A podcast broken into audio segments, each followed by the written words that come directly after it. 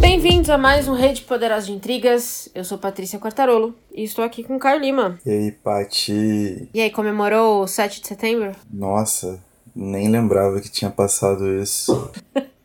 Excelente. A única coisa que eu consigo lembrar foi da deliciosa panqueca que eu jantei. Eu tirei um bom cochilo, cara. Eu gosto muito do feriado em segunda-feira. Gosto demais. Só seria melhor se fosse na terça, né? Porque aí emendava a segunda. Fatos. Mas nem isso o Brasil deu pra gente em 2020. Tá foda mesmo, né? Tá osso e o próximo feriado foda. em outubro também é na segunda, cara. É. Tá, tá, Mas tá tudo bem. complicado, complicado. A gente, a gente aceita as migalhas que esse país dá, que é o que tem. Exatamente. Hoje, seguindo o grande exemplo do universo cinemático da Marvel, que eu sei que você gosta, acompanha, Super. incentiva o consumo. A gente veio aqui hoje pra contar a história de origem dos nossos canais, eu vou chamar assim, pode ser? Pode ser, claro. Que é legal o pessoal conhecer um pouquinho mais da pulguinha que gerou tudo isso que eles conhecem, né? Então, o Poderoso, o Rede, o Rede Poderosa e todos os outros filhotes que vieram surgindo disso. Se é que eu posso chamar assim. Sim, verdade. E, e se vou for olhar pra trás assim, é bastante coisa, né? Bate aquele efeito nostalgia.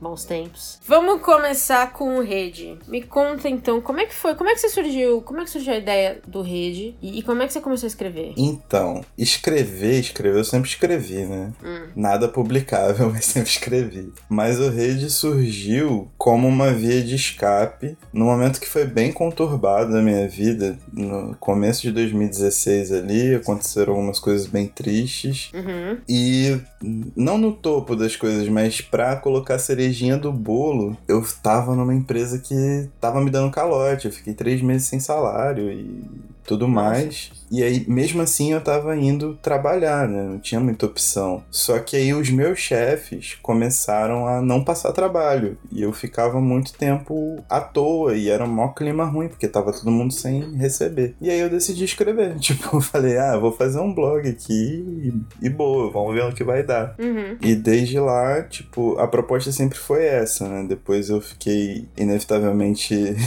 desempregado. Só que com o desemprego, eu vi uma oportunidade.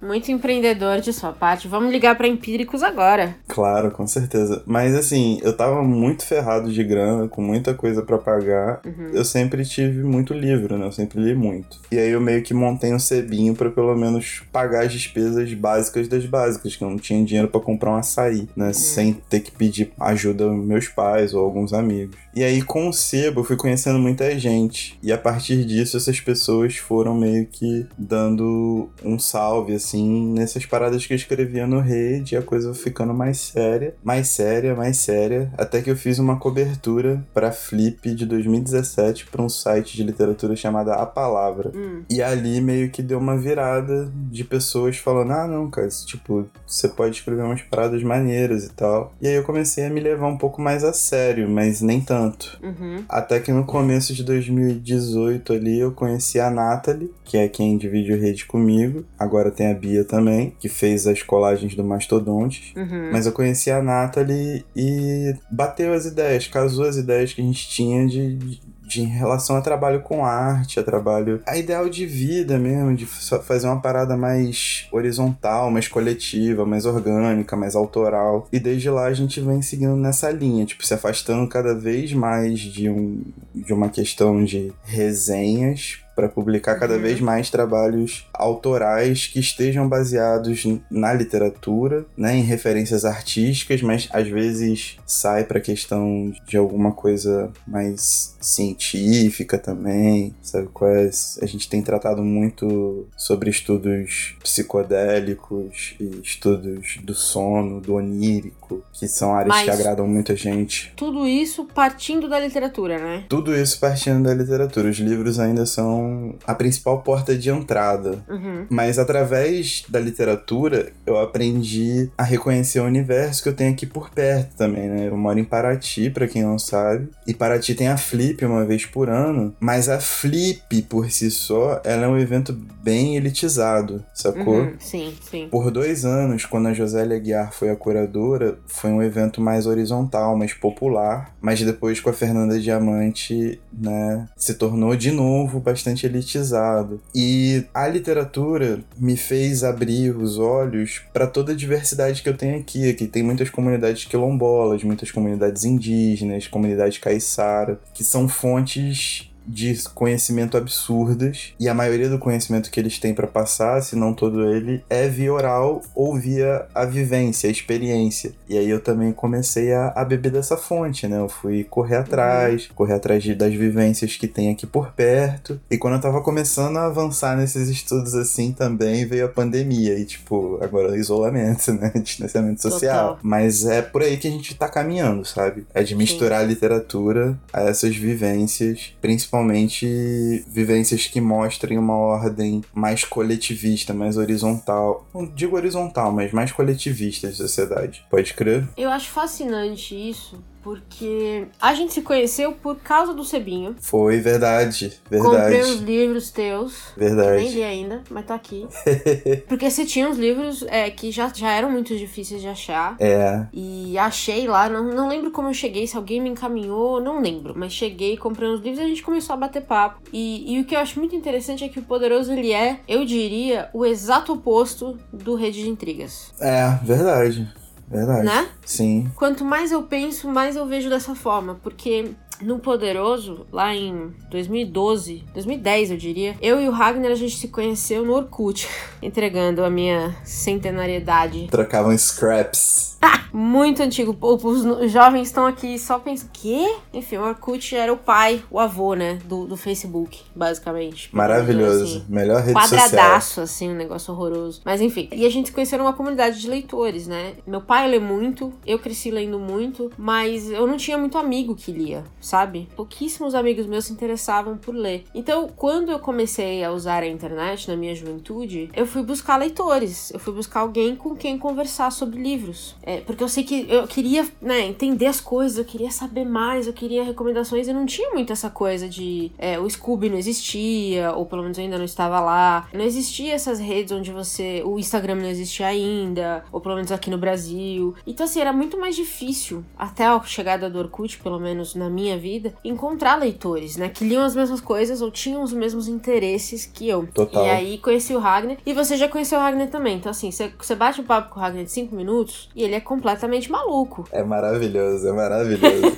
você sente que conhece o cara a vida inteira já. E ele é muito aberto, ele é muito tranquilo. E, cara, a gente começou a bater outros papos sobre livro. A gente trocava é, ideia, a gente trocava sugestões de leitura e tal, tal, tal. E na época, né, no começo dos anos 2010, um pouco ali, tinha muito blog surgindo de leitura. Não sei se você viu essa fase também. Tinha muita gente que escrevia sobre livros na internet. Eu peguei um pouco depois, que foi essa fase de 2016, 2015, 2016. Tá. Mas foi uma outra geração. Os blogs já eram mais estabelecidos, estava começando o Booktube, na real, né? É isso mesmo. Foi, foi meio, meio que essa ordem mesmo, porque acho que muita gente preferia ler do que falar, e o YouTube também só foi bombar um pouco depois. É, 2010 pouca coisa bombava aqui no Brasil. A gente nem tinha Exatamente. acesso direto, direito. Pouquinho. E aí o Ragnar montamos um poderoso junto com uma, uma terceira pessoa também que a gente conheceu online. E a nossa proposta era o seguinte: a gente acha, a gente achava, a gente ainda acha que qualquer um pode falar de livro. E qualquer um deveria encontrar alguém para conversar sobre livros. Tanto que o Poderoso, a gente, a gente, nossa ideia era que ele fosse muito democrático. Quem a gente convidasse para escrever, podia escrever sobre o que quisesse. Tanto que até comentei com você, o Thiago, que depois também escreveu com a gente, teve épocas que ele escrevia, ele resenhou vários livros de gastronomia, porque ele, ele tava testando receita e escambau. Então, assim, a gente queria que fosse o mais democrático possível nesse sentido, sabe? Tinha ali um crivo de, do que a gente via como qualidade, né? Não posso dizer que é a qualidade total, porque aí cada um vai ter talvez o seu crivo. Mas a gente tinha. Não era muito um estudo da literatura como eu acho que o Rede faz, que é pegar um tema, destrinchar isso um pouco mais. Era aqui, ó. Li esse livro, fudido, gostei demais porque A, B, C, D, E. Então, se você se interessa por esse assunto, você vai gostar desse livro. Sabe? Que era uma coisa que a gente sentia falta na época. Hoje tem muito. Hoje o Instagram, o, o Instagram é, de livros é basicamente isso. Mas na época não tinha. Então a gente escrevia, ou pelo menos a gente ainda não tinha achado, né? Muita gente. Então a gente começou assim. É por isso que eu acho que é, são muito opostos os projetos. Mas quando você vê a, história de origem, eu acho que eles surgiram como filhotes da sua época. Apesar de ser tudo na mesma década, né? Acho que 2010 a 2020 é uma década muito fodida de tecnologia e avanços. Então, assim, de um ano pro outro você já tinha duas novas redes sociais para usar. Foi muito rápido, né? E se você for pensar de um ano pro outro, as tendências mudaram muito, muito rápido. Sim. Se for colocar, tipo, nos últimos dois anos, as tendências duraram seis meses, talvez até menos. Bem absurdo. Eu lembro quando a gente fez o primeiro post no Instagram em 2014, só tinha foto de comida e criança. Era assustador. É verdade. Era uma Era- doideira isso. E a comida, eu, você via as pessoas no restaurante, todo mundo chegava o prato e ia tirar foto da comida. Todo mundo. Aí você, aí você rolava o feed, era só comida, só comida, só comida, só comida. E aí até a gente começar a entender como é que funcionavam os nichos, né? Que você tinha que procurar as pessoas. E o Instagram foi evoluindo também. Era bem merda há uns anos atrás, pra ser sincera. É, Ele foi evoluindo também, a gente foi aprendendo junto. Mas eu, eu sinto que o Rede surgiu na hora certa, com, a, com tudo que ele tinha pra oferecer no momento certo. O Poderoso também. O Poderoso talvez hoje tenha que passar por uma. Não sei, a gente tem, tem trazido mais coisas, né? Hoje tem a Ju e o Bruno, que trouxeram pra gente, eu acho que, muita diversidade em vários sentidos. O Bruno, por exemplo, lê muita coisa política, escreve muito sobre política. E a Ju traz muita diversidade de todos os sentidos, assim. Ela lê editoras de todos os tamanhos, ela lê sobre todos os assuntos, ela estuda algumas coisas que são super relevantes. Então, a gente. E a gente ainda tem os, os parceiros que a gente chama às vezes, né? Tem o Rafael Pantê, que estudou comigo, que é um cara que escreve pra cacete, e vira e mexe ele me manda um texto sobre um livro que ele leu. E, e aí eu, eu sinto que isso deu uma- um novo fôlego, sabe, pra gente. Mas é, o Poderoso segue com essa meta de ser um, um- um espaço democrático. Eu acho que o Rede segue com essa meta de ser um estudo literário.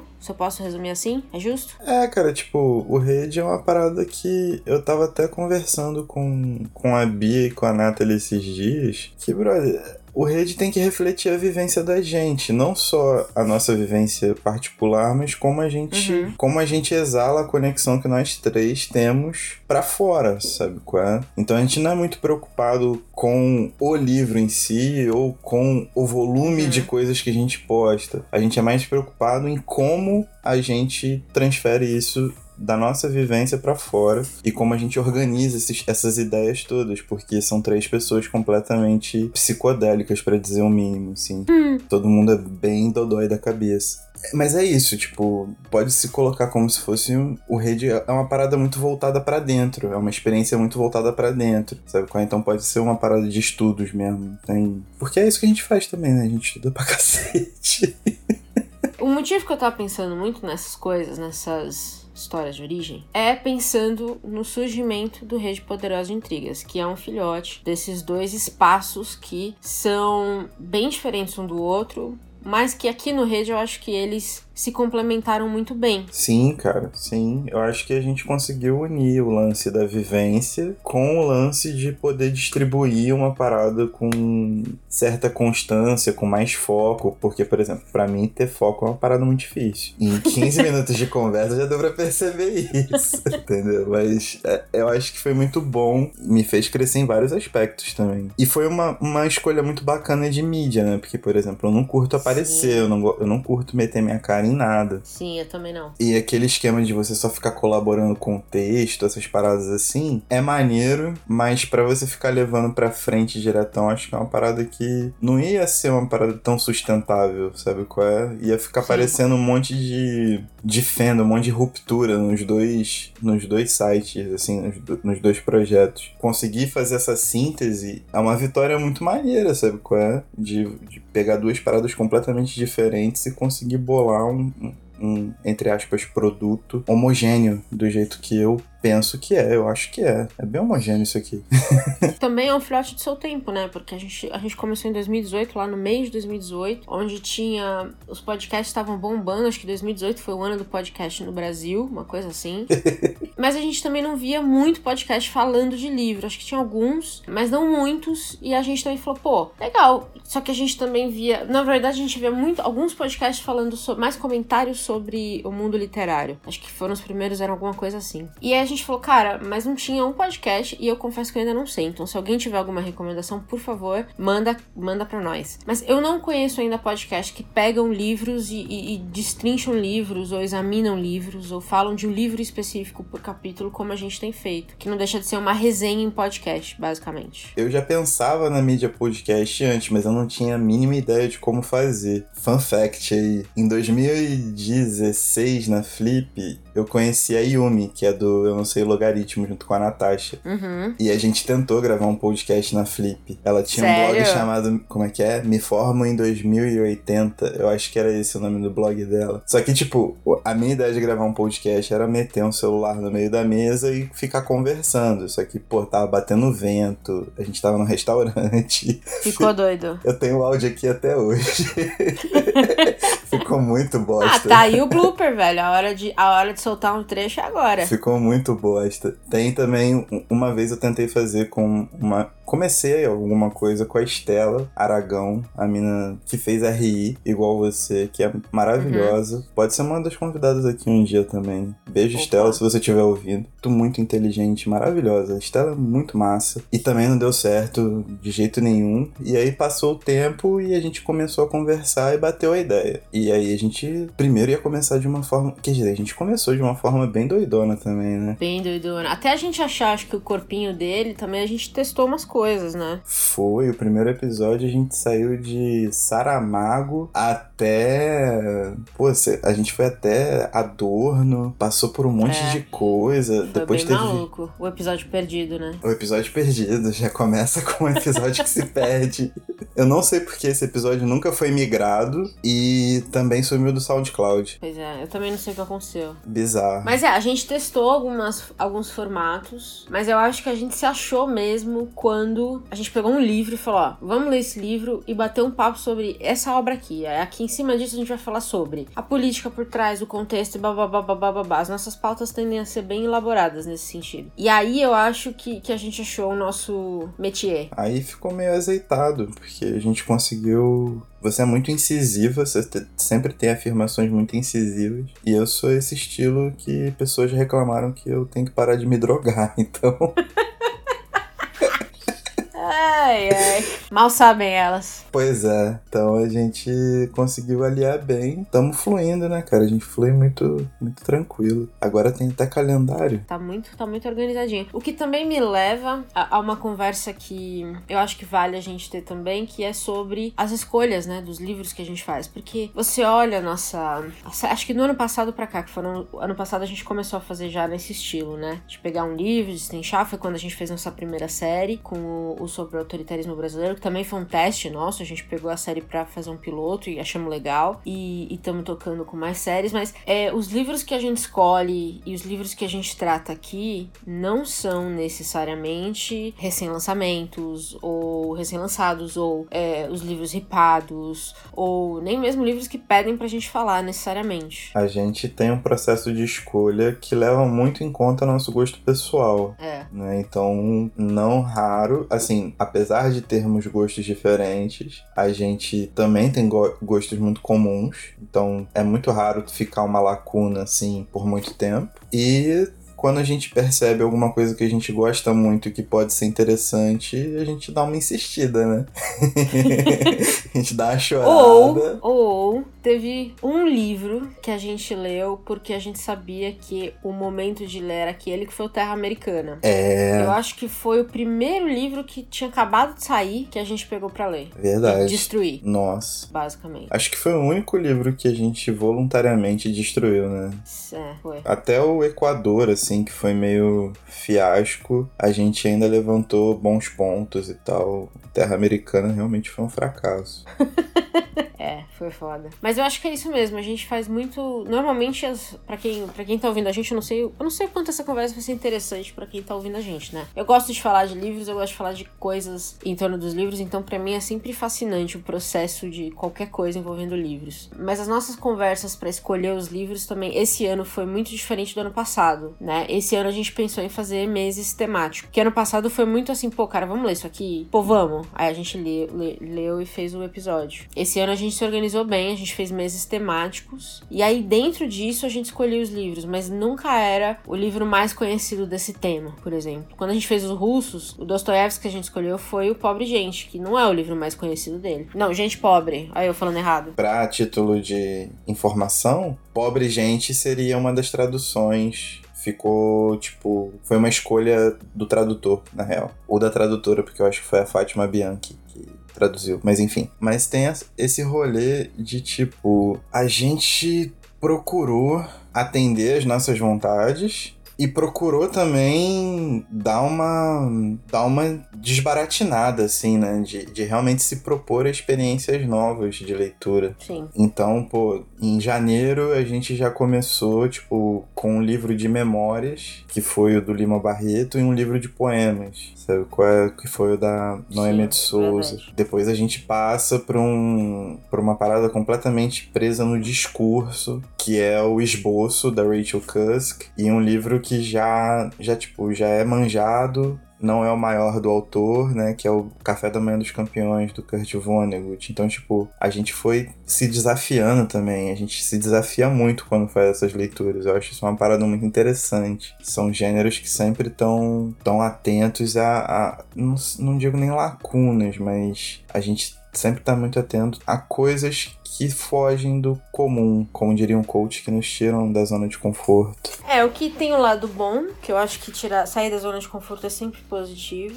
E é incrível porque a gente tem encontrado livros. É, a gente teve experiências surpreendentes. E, e, quem ouviu os episódios, por exemplo, do, do mês da literatura árabe, viu isso. É, a gente abriu muito isso de, pô, peguei isso aqui sem expectativa nenhuma e tô terminando com um dos melhores livros que eu li no ano, sabe? É, o que é sempre muito gostoso quando a gente descobre isso. Esse é o lado bom, eu acho.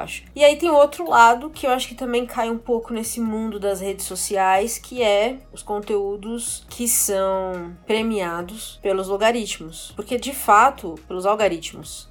Porque de fato, o conteúdo que a gente faz aqui não é bem um conteúdo algoritmizável. Inventei a palavra, mas faz sentido, eu acho, né? Eu acho que isso reflete também, assim, uma questão de que a gente lida com um montante muito curto de livros, porque basicamente a gente fala de dois livros no mês. Uhum, é. E normalmente, como são. Como é uma opção nossa de não serem livros hypados na crista da onda, a gente perde um pouco do interesse, né? Óbvio. Exatamente. Tem autores que são clássicos, né? A gente acabou de lançar um Dostoiévski e um Bulgakov, ok, mas tipo, se você for olhar para trás, tem o da Abdel Alma Aziz, o A Fila, uhum. que é um livro que lá fora ela até recebeu prêmios, mas quando veio para cá veio na surdina, é fundo de catálogo Foi. da Rô, por Deus. exemplo. Ou até mesmo Uma Noite Markovitch, que ele foi um, um boom quando lançou e depois ele também deu uma, uma apagada rápida assim,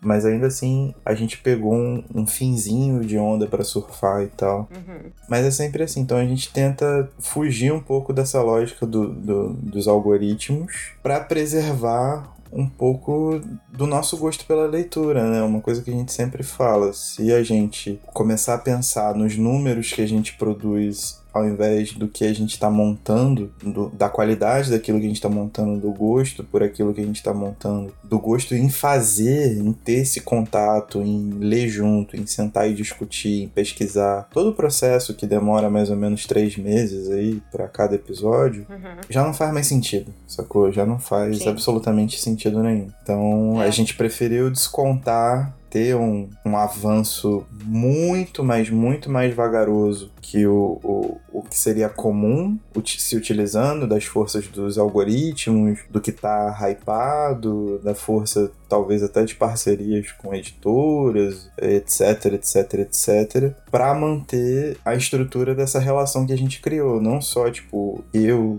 e Paty, mais o Rede com o Poderoso Resumão e as pessoas que vêm junto, né? Que tem as meninas do Eu Não Sei Logaritmo que a gente faz várias paradas. Uhum. Tem a Fernanda que sempre tá comentando alguma coisa, sempre ajuda, sempre tá vendo, sempre tá assistindo. Aí tem a Lidos da Evelyn com que você já fez mais alguma coisa, sabe? Tipo, para poder reforçar e crescer junto, não crescer numericamente, né? Não em números de seguidores Exato. e de likes, mas crescer junto como uma comunidade que se respeita e se gosta. Tipo, eu acho que isso é o principal, tá ligado? E às vezes isso fica um pouco perdido dentro dessas relações todas. Então, todas as pessoas que estão aqui, a Rê, pô, a Rê é fenomenal, mano. Sabe qual é? Uma pessoa que eu tenho muito Sim. carinho e tudo que a gente faz é querendo demonstrar esse tipo de, de afeto, esse tipo de, cuidado com as pessoas também. Para mim é o, é o mais importante de tudo. Eu concordo, cara. Eu acho que, até pela minha experiência no Poderoso de ser um, um trabalho coletivo, eu não consigo imaginar a literatura como um exercício não coletivo, sabe? Eu não conseguiria imaginar eu sentar aqui sozinha e falar, pessoal, este livro aí lê a sinopse. Eu gostei, porque sozinha. Eu, eu sei que tem alguns podcasts que são assim, que são muito bons, mas eu não tenho, eu sinto que eu preciso estar tá sempre batendo essas ideias com alguém, porque eu aprendo muito, sabe? Eu, eu tenho conversas incríveis com o pessoal. É, mesmo quando eu tô enchendo a cara no Bebendo e Lendo, as conversas são boas. Às vezes eu desvirtuo, porque eu bebo e esqueço a pauta, mas até aí acontece. É, e a ideia é mesmo ser mais tranqueira. Mas assim, eu sinto que as pesquisas que a gente faz para os livros, os contextos que a gente gente traz, até as indagações que a gente levanta, acho que Mastodontes foi muito nessa linha, né? Da gente aprendendo junto com o livro. Isso para mim é muito mais valioso. E, e, aí eu fico pensando, puxa, se eu não pudesse fazer isso porque hoje o algoritmo não nos remunera, entre aspas, do jeito que a gente acha que deveria, ou quando a gente para assim, então não vamos fazer mais, eu acho que a gente já perdeu o gosto pela coisa, sabe? Claro, com certeza. Tipo, já não faz mais sentido mesmo, porque vira uma parada mecânica, você não tá respondendo é. mais a a um, a um apelo seu, a uma vontade sua, mas você está respondendo a uma, a uma necessidade por números, e essa necessidade por números só cresce, sabe? E, e porque o algoritmo é feito para te consumir de certa forma, você trabalha para o algoritmo. Tem aquela velha questão da tecnologia, né? Que quando você não sabe o produto que você está consumindo, é porque o produto é você. Exatamente. Você que está sendo sugado ali para dentro. E não é isso que a gente busca de forma alguma. Acho que todos aqui todos da nossa geração, né, Paty? Acho que meio sem exceção, assim, já tiveram experiências ruins com internet de forma geral, tipo, uso excessivo, uhum. ansiedade, quaisquer transtornos assim. E não é isso que a gente quer, tipo, a leitura é, um, é esse ato de você dar uma pausa, de você ter um, um motivo para refletir. Quando a gente arrisca, por exemplo, em pegar livros de não ficção para poder fazer uma série, pô, a gente pegou três livros de peso e com muito contexto, tipo, atual, de certo... quer dizer, sempre foram situações atuais mas os assuntos, né, a forma como uhum. tudo foi se desenvolvendo, tornou aquele apelo muito mais atual pra gente. Então, tipo, teve o da Lilia, depois teve o Na Fissura, do, do a Moedinho. Sim. E agora teve o Mastodontes, final do ano vai ter outro, sabe qual é? No meio disso, a gente faz umas experiências, a gente fez diário de leitura. Foi. Né? A gente fez outros tipos de papo, a gente fez outros tipos de episódio até chegar nesse, nesse formato atual. E a gente vai continuar fazendo se a gente achar que deve fazer. Eu acho que o grande barato é esse, tá ligado? Eu também acho. Eu acho que enquanto a gente puder experimentar e, e se divertir também é importante. Isso é importante, é bom. E quando deixar de ser divertido, que para mim, por exemplo, o exemplo clássico disso é o Facebook, que eu gostava muito, eu gostava muito de compartilhar coisas, ler coisas e me informar. E para mim já virou um ambiente que não me faz bem mais mais, então eu já não estou mais no Facebook, não tenho um mínimo interesse no Facebook. E, então, assim, quando deixar de ser divertido, quando a gente deixar de sentir que, quando a gente parar de aprender, morreu, o projeto acabou, a gente encerra e parte para próxima, sabe? O que também não é um problema nenhum se chegar a esse ponto. Mas eu, eu, eu me sentiria muito, muito triste se a gente aplicasse ao nosso podcast que essa, essa lógica trabalhista, né? De eu preciso trabalhar, eu preciso pagar minhas contas, então eu vou aguentar o que tiver que ser. Porque ele é um projeto muito de, de amor à literatura, eu vejo. Então não, não vale, não faz sentido essa proposta de não tem que fazer a qualquer custo. Porque não é isso que a gente propõe, né? Eu, eu venho de uma filosofia que, cara, algumas coisas elas têm que ser conquistadas a qualquer custo. Mas não essa coisa de trabalho, sabe qual é? Uhum. Eu acho que a liberdade, o bem-estar de você e das pessoas que você ama, eles valem qualquer custo, mano. Mas você se matar pelo trabalho, de certa forma, não. Porque você sempre está sendo explorado por alguém. Seja o, o algoritmo que vai levar seus números para sei lá quantas poucas pessoas, ou seja, na própria empresa, né? Tipo, muita gente é burro de empresa até hoje, mesmo. E agora é burro da própria empresa também, que agora a moda é ser empreendedor. Né? É, a gente falou sobre isso no Sociedade do Cansaço, né? Você é o escravo Exatamente. de si mesmo. Exatamente. Tudo que a gente pretende a não se tornar isso, tá ligado, mano? Então, assim, a gente pensa, obviamente, em possibilidade de manter o projeto rodando e melhorar as condições, porque tudo que a gente faz, de certa forma, ainda é muito amador, óbvio. Sim. Mas a gente não vislumbra perspectivas que muitas pessoas usam por questões pessoais ou por questões de, tipo, de negócio, de visão de negócio mesmo, sendo um pouco mais técnico. A gente mantém nessa, enquanto a gente consegue colocar as coisas assim, mesmo que de um modo amador, mas com a qualidade que a gente tem, do jeito que a gente gosta de fazer, nós estaremos fazendo. Vamos estar fazendo, como diz o telemarketing. Você sabe que Poderoso tem parceria hoje com a companhia, né? Faz anos, aliás, acho que uns 5 anos já que a gente tem parceria com a companhia, que nada mais é do que receber alguns livros e resenhá-los. É, é bem isso a troca, né? Não tem troca monetária, nada disso. Mas a gente já, já perdeu parcerias e já deixou de fazer parcerias porque ela vinha cheia de regras do tipo: ó, a gente vai mandar um livro, você tem que resenhar até o dia tal, pontos de conversa tal, pontos na resenha tal. Quanto mais regras tinha, menos a gente seguia. Então a gente já perdeu uma, uma parceria grande por causa disso, e a gente já perdeu outras porque a gente discordava de algumas coisas, sabe? A companhia, por hora, é a única que dá liberdade total pro, pro, pro resenhista ler e escrever o livro, e escrever sobre o livro da forma que quiser, inclusive falando mal, o que já aconteceu. Nunca, nunca vieram nos questionar. Então, é, e eu tenho pavor disso. Eu tenho pavor. E uma coisa que sempre me preocupou muito é você vender um pouquinho dessa dignidade que você demora tanto para construir, sabe? E essa confiança que você demora tanto para construir nas pessoas que estão te ouvindo. Eu não vejo problema nenhum nas parcerias, eu não vejo problema nenhum nem em patrocínio. Mas eu acho que os, os, as coisas têm que ser muito claras. E eu tenho, eu tenho muita ansiedade, me dá muita ansiedade quando eu penso em alguém me dizendo assim: olha, eu vou te dar isso aqui, mas você tem que falar as coisas do jeito que eu quero, ou que eu quero. E isso me incomoda muito. Então eu sinto que, mesmo nesse nosso meio amadorístico aqui, eu sinto muita liberdade. E isso para mim é meio. Nesse momento é impagável, sabe? Eu não sei o que, pelo que eu trocaria. Ou se eu trocaria, mas.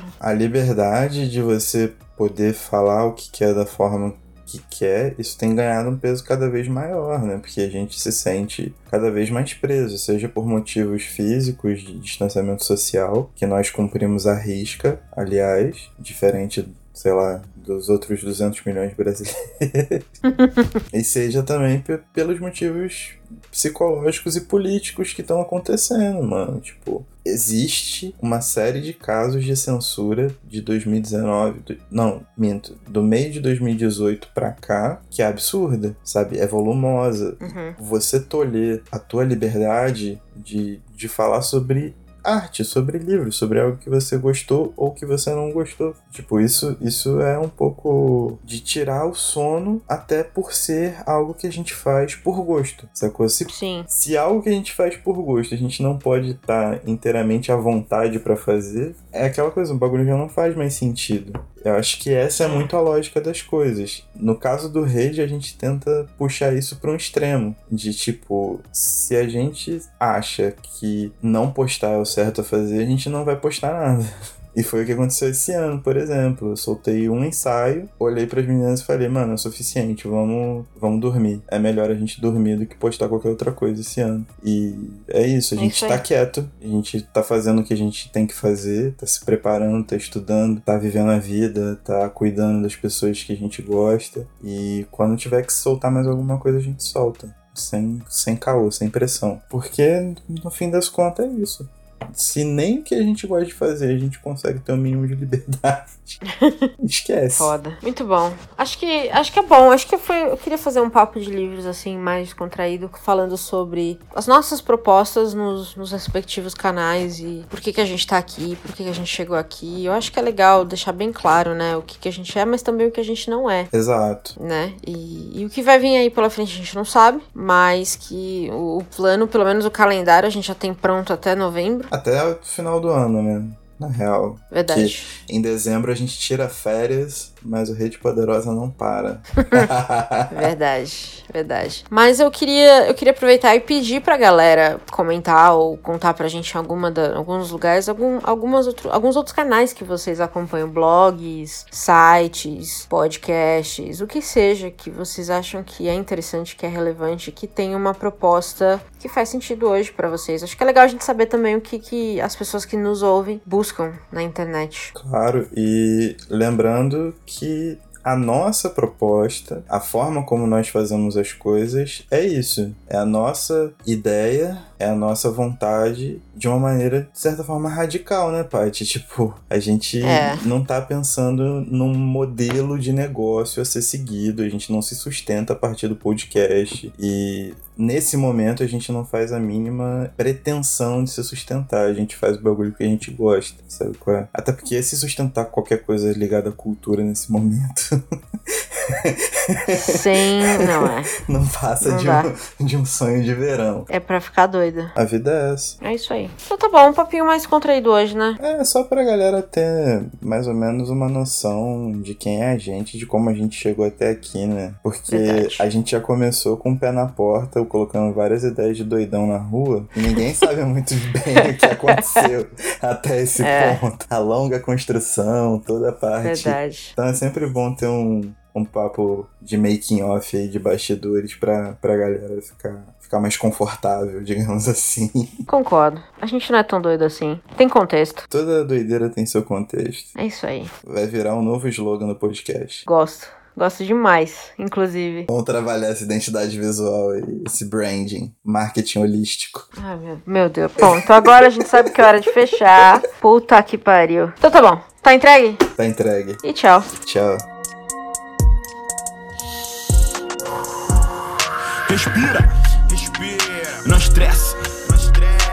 É foco, é foco. Não é pressa. Se liga em mim. Respira.